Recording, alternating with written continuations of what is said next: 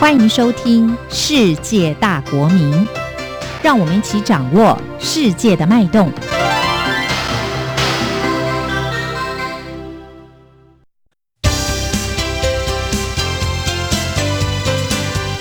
公民新世界。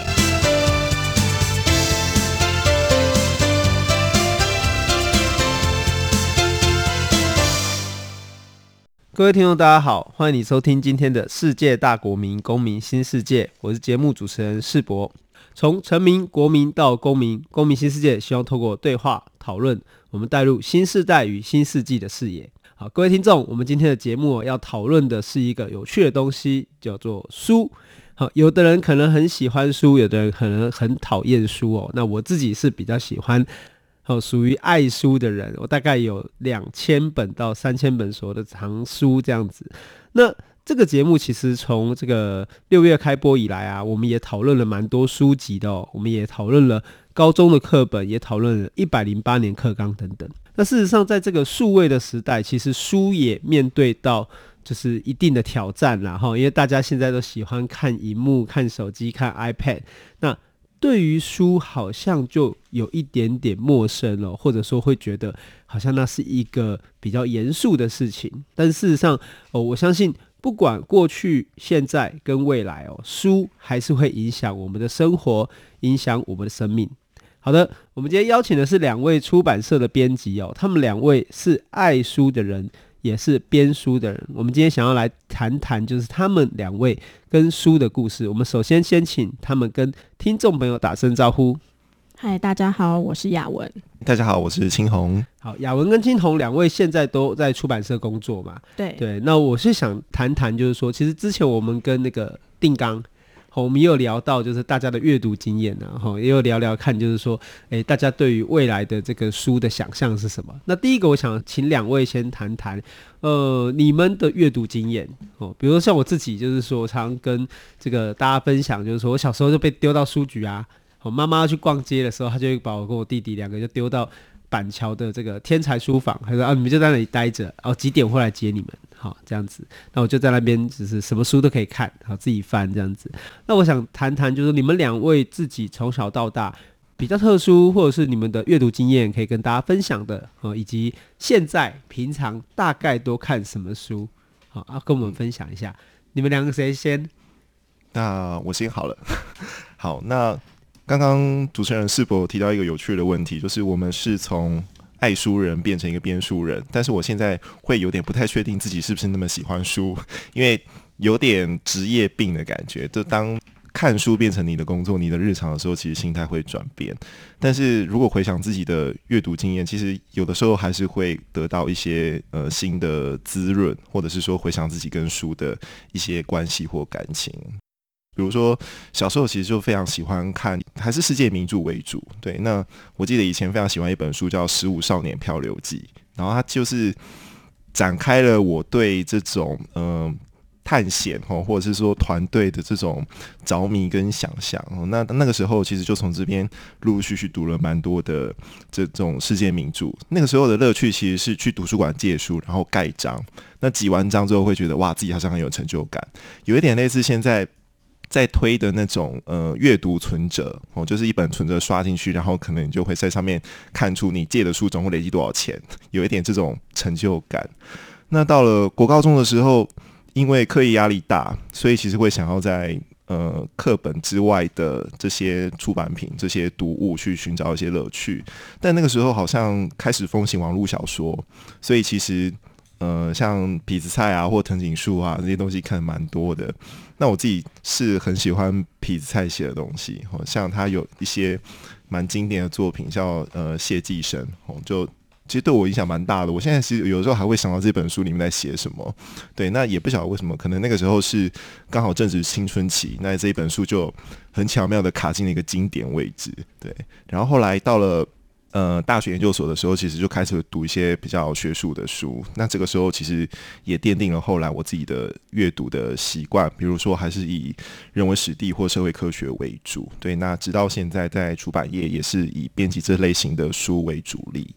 那编辑的工作表示说，编辑每天都要看书，就是未来会变成书的那些稿子啊。应该是说，大家会以为编辑都是看书或者是教稿，但是其实现在编辑要做的事情，其实比想象中的多很多。比如说现在在上节目。对，或者是说，我们有的时候呃要帮作者安排节目，或我们自己要来讲，或者是说，我们也还要安排其他的呃各种各类型的行销活动，大大小小的。其实青红刚刚的分享有两个蛮有意思，就是之前大家聊过，嗯，小时候其实都会蛮鼓励你阅读的哦，阅读是一种探索啦，是一种开发，但是好像偏偏到了某一个时间点之后，你的阅读跟你的课业就开始产生一点点矛盾跟冲突啦。哦，到那个时候反而阅读变成一种解放。我都还记得，就是我那时候诶、准备考大学的时候哈，然后呃在图书馆，应该说在诚品书店吧，就是翻到那个五贺的淡水，然后那个时候就会觉得，对于我准备考试的心情是一个很大的这个开放跟解放了。那这边也跟大家介绍一下，就五贺是一个台湾非常。著名也是几乎可以说是九零年代到两千年左右非常重要的一位小说家，这样子。那他的作品的特色基本上就是一直在，如果用学术一点的话，就是一直在解构啦。一直在破坏一些我们既有的对于文字、对于句子，乃至于对于思想上的一些哦既定的想法的一些破坏哦，所以这对于当时正在认真准备考试的我哦或者读者而言，我觉得就会有一定的吸引力。那雅文嘞，雅文要不要跟我们谈一下？其实我跟世博经验蛮像的，因为我爸爸非常喜欢买书，所以我们家就是我从我有记忆以来就是非常非常多的书。你以后会不会想要把他们都丢掉？嗯应该还好，因为我自己也蛮喜欢旧书的，就是我到现在还会去翻一下我爸书柜，想说，嗯，他年轻的时候买了什么书，然后我小时候他买了什么书给我看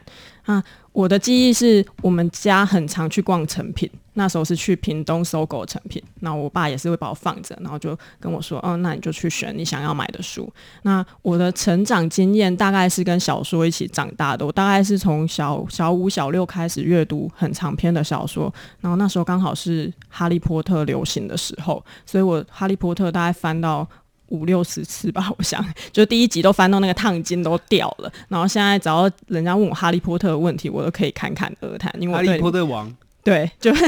就是之前有青红有请教过我哈利波特的问题，我就噼里啪啦的跟他讲了一大堆，然后就想说这种 detail 你为什么记得那么清楚？因为那时候刚好从国小、国中到高中，刚好是哈利波特就是演到第七集，然后也是像是就是考大学那时候的一个。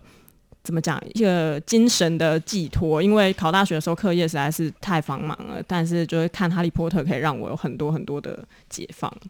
那两位就是说我们大家啦，应该说，其实我虽然是一个节目主持人，但是我参与了一些书籍的制作的过程，这样子。那我们大家从喜欢看书到后来开始做书，哈，成为做书的人，这样子。呃，在生涯上面，两位是为什么有这样的一个变化呢？就是青红好了，你怎么变成一位出版社编辑？其实那个时候，我们身为人文学科的毕业生，通常都有一点焦虑，就是以后要干嘛。但当时其实也没有执着说一定要在呃出版业，或者是我们想得到的人文社科毕业生直接相关的工作，比如说像行政。当时其实没有任何想法，但就是多方的探索看看。那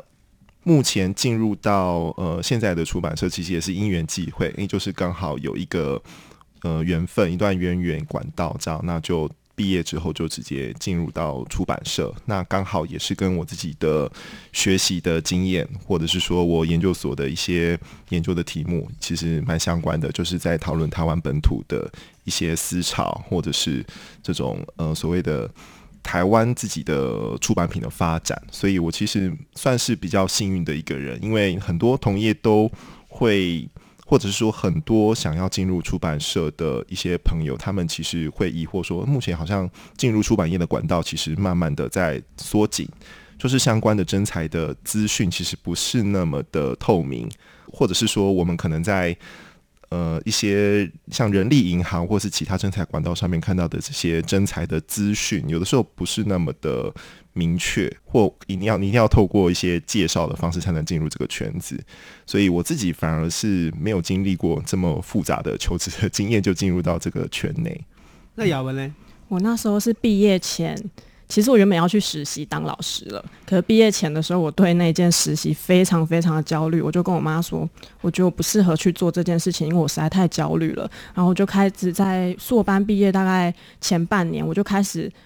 想我喜欢什么，然后我想要进到怎样的行业？那我第一个想到就是，哦，我很喜欢看书，那我要不要进出版业看看？可是我那时候，呃，大家第一直觉就是啊，你中文系啊，那你应该去做教科书，你应该去做文学作品的出版社。可是我心中一直有一个小小缺憾，因为我其实当时考研究所的时候还蛮想考台湾历史相关的研究所，可是因为本业还是中文，所以当然考中文所比较方便嘛。所以我就想，哦，那我来找。找看相关的出版社，然后那时候就很幸运，是一个学弟，他就跟我说：“哎、那个出版社有在征才，我觉得那是你会喜欢的题材。”然后印象非常深刻。那时候已经是截止日过两天了，我说：“啊，那我到底要不要投？都已经过了截止日了，那这样投去会不会就很尴尬？”对。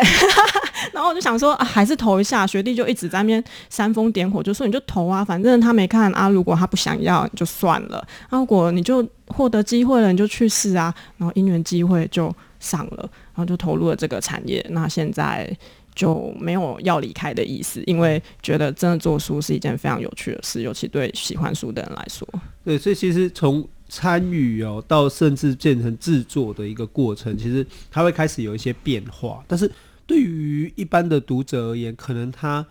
不能够知道，或者还不知道的是说，那到底书是怎么做成的？我自己是之前是知道说，过去呃以前活字印刷的时候，行人出版社之前出了一本那个《千余火》的，呃《千与火》的时代吧，还是什么，忘记他的书名了。但是他就是讲活字印刷是怎么把一本书做成的。可是事实上，那应该已经是上个世代的产物了吧。哈，就是目前都已经进入到数位印刷的阶段了。那青红可不可以跟我们讲一下，就是说到底一本书啊，比如说我写了一本旷世巨作，想要出版的话，那我会经过哪些步骤才能看见我的作品变成一本书出现在大家的面前？可以跟大家简单的说明一下啊。好，我如果听到作者说。自己的作品是旷世巨作，我都会有点怕怕的。先退三步，先退三步哈，因为其实一本书的企划最重要的是内容，那内容通常就是你自己生产，不管是文学作品或是论述，哦，或者是说各类不同的内容，就是你自己写出来的话，自制的内容。那另外一种就是可能我们从国外直接找呃国外的出版品把它翻译进来，那不外乎是这这几个管道。那当然有了内容之后，其实接下来就要进入一段蛮漫长的企划的期间，哈，就是说我们要怎么样让它变成是读者喜欢的样子，或者是读者可以看得懂的内容。那中间其实编辑跟作者就要经过非常密切的沟通跟讨论，当当然文学作品除外，因为文学作品本身就是作者的一个他直接心灵意念的生产，所以通常我们就不太会去改稿这样。但是其他大部分的书都要经过相关的企划的过程。那企划，我们决定内容定稿了之后，就会进入所谓的排版，好，然后再来校稿。那这中间过程当中，其实就会涉及到很多的呃阅读方面的考量，比如说版型、字体，好，或者是复杂一点的图文书的话，你要怎么样呈现出一个舒适的阅读版面？还有就是兼具美观跟设计。那到了最后，就是进入印刷，很多人都会觉得。书好像就是编完之后就可以拿去印了，但不是，因为你要把数位的内容变成是印在纸本上面的东西，它其实在印刷机的这个生产线上，吼，其实还是有非常多的学问。就有时候你可能颜色或者是你的后加工，你要去知道这些知识，才能够把书的品质再往上提升一级。那到最后就是进入到市面上面流通跟行销的规划和设计。所以从一本书从零到一，吼，从完全没有到。能够在市面上跟读者见面，这中间的过程，其实可能没有接触过的人没有办法想象说它的复杂的程度跟中间需要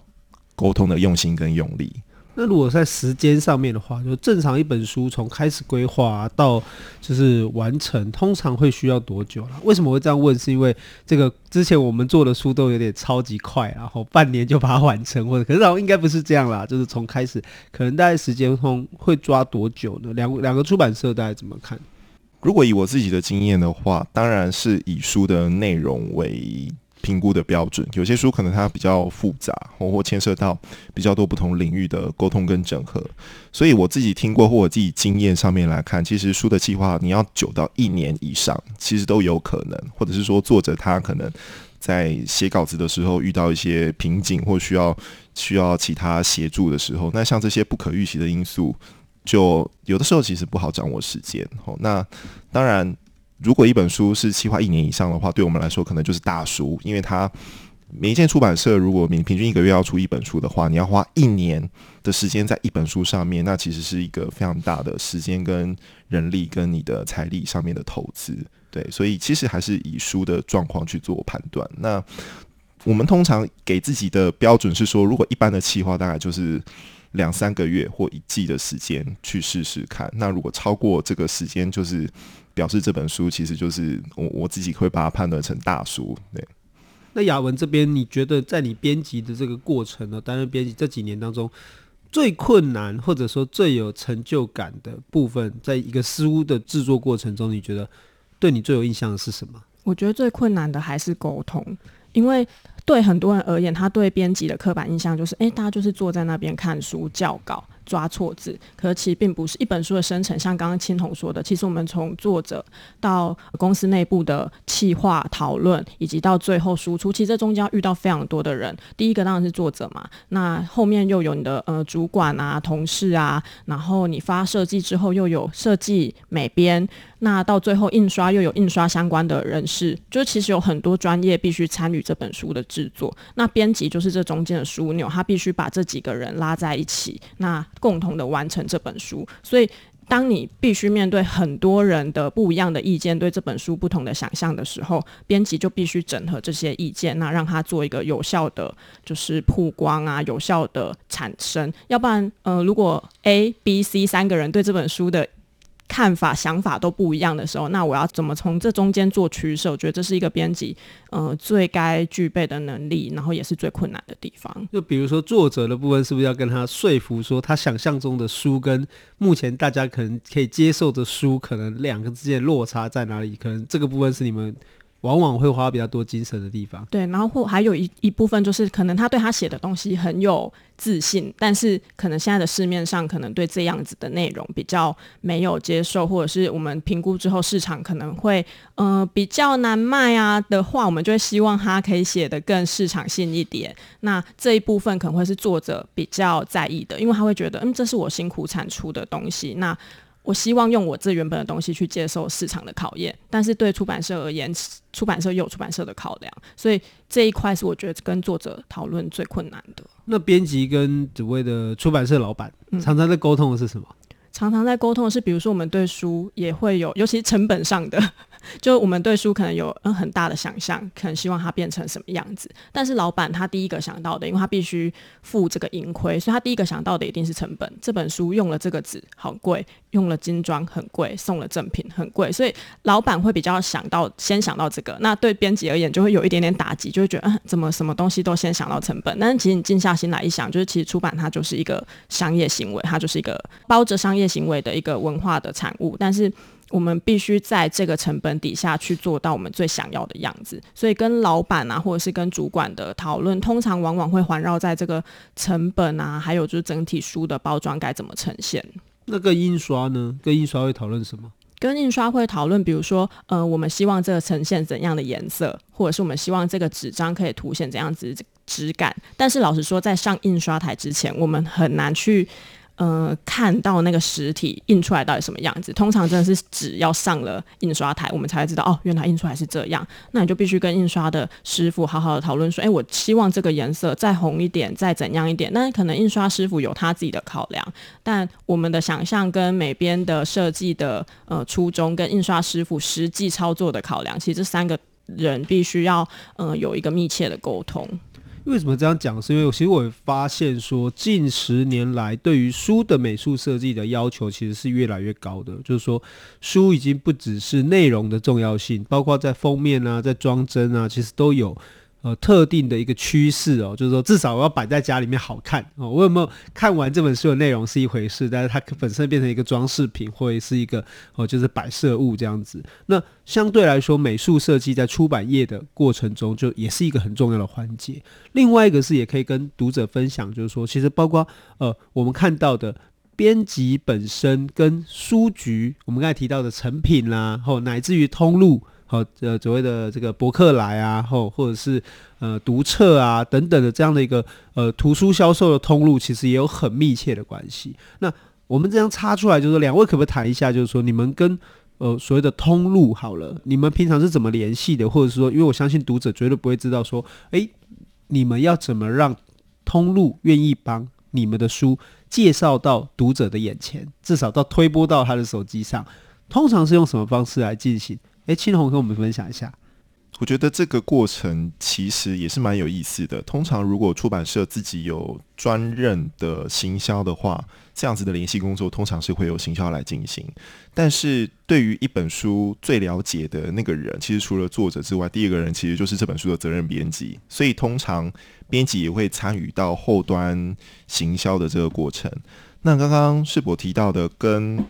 书店方面的这个联系，我们有一个术语叫做爆品。那这个爆品就是把你当月或者是下月或一季的准备生产出来的出版品，向你的通路做提报。报是哪一个报？就是报道的报。哦，不是爆料的报，是报道的报。呃，你要用爆料的报，我不反对啦。吼，但是就是呃，就要看对方采购的这个他们对于这本书的想法是什么。吼，那如果说他们对于这个书非常非常有兴趣，那我觉得就是那个爆炸的爆或爆料的爆，就是诶，这个书在这个通路，它有可能会因为。采购的品味，或者是这个通路它的性质，而有不同的效果。比如说，我们在成品看到的选书，跟在金石堂看到的选书，可能风格还有主题就会稍微有点不太一样。那我们通常也会在这个过程当中，跟我们想要积极合作的通路。做书籍内容的详细介绍，那通常就是在这个过程当中，我们的采购他会根据这个书的设计内容种种层面去做评估，那提供我们一个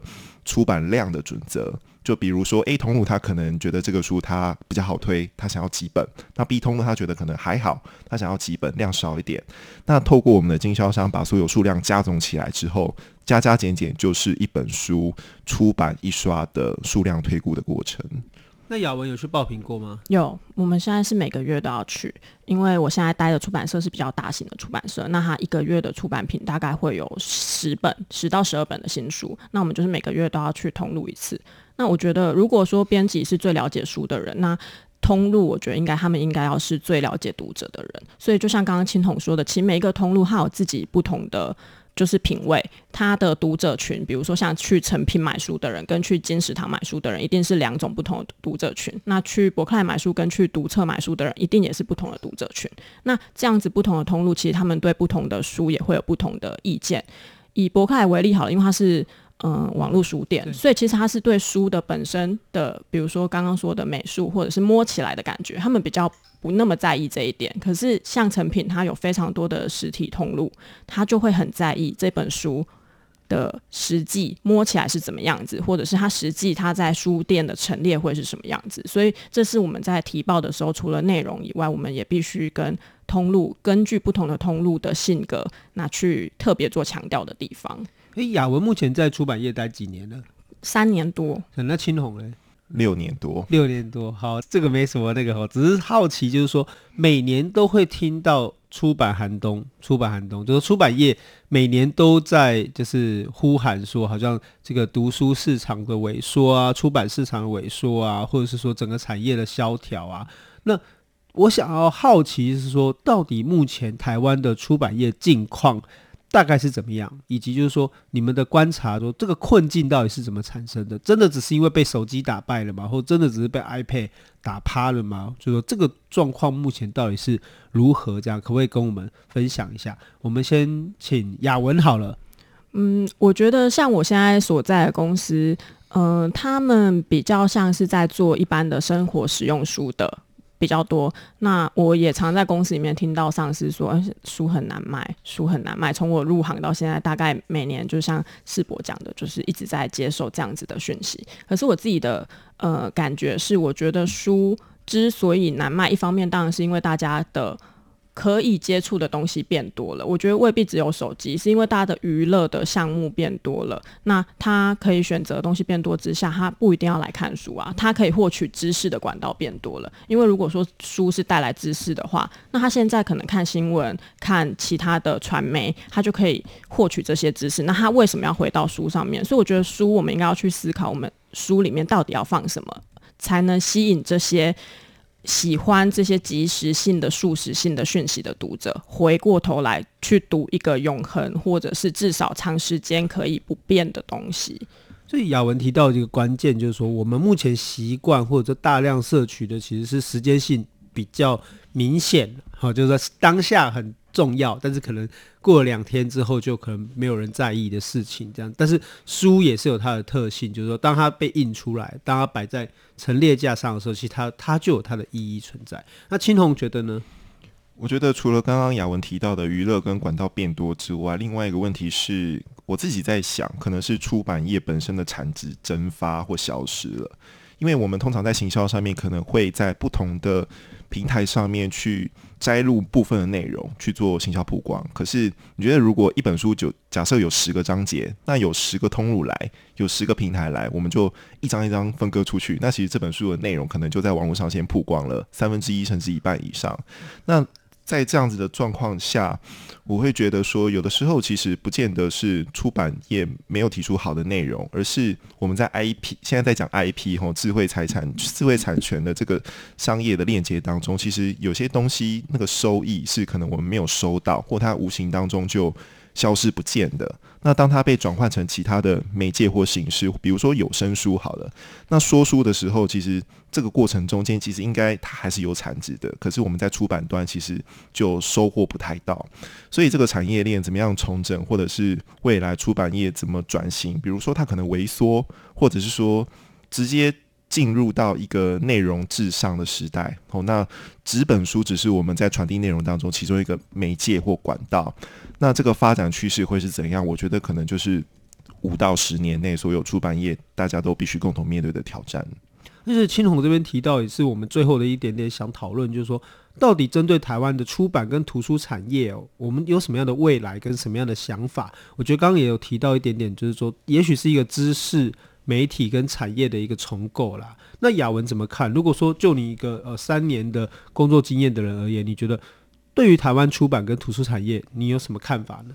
我自己是希望台湾的出版业可以走向一个每一个出版社比较专业化的形式，因为我们现在看到有非常多大型的出版社，他们的出版品可能是林林总总的五花八门，可是也有非常非常多的独立出版社，他们针对各式各样的真呃比较小型的议题去做一个出版。那我我自己是比较喜欢后者这种，而我也觉得这种是比较有发展的潜力的，因为。呃，任何的内容，当我们开始很专精的、很专一的去做的时候，我觉得他做出来的东西一定会是比较精致，而且比较不会被时间的洪流给摧毁的。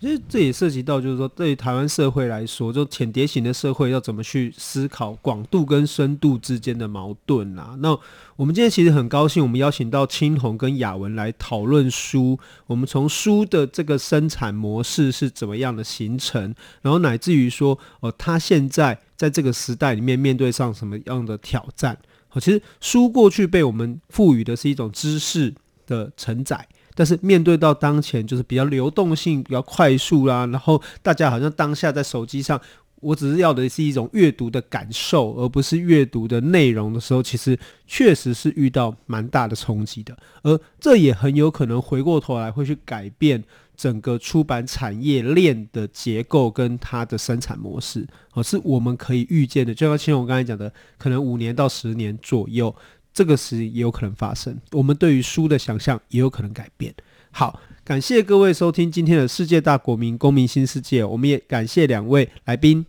谢谢世博，谢谢各位听众朋友，谢谢世博，谢谢，我是主持人世博，我们下周再见。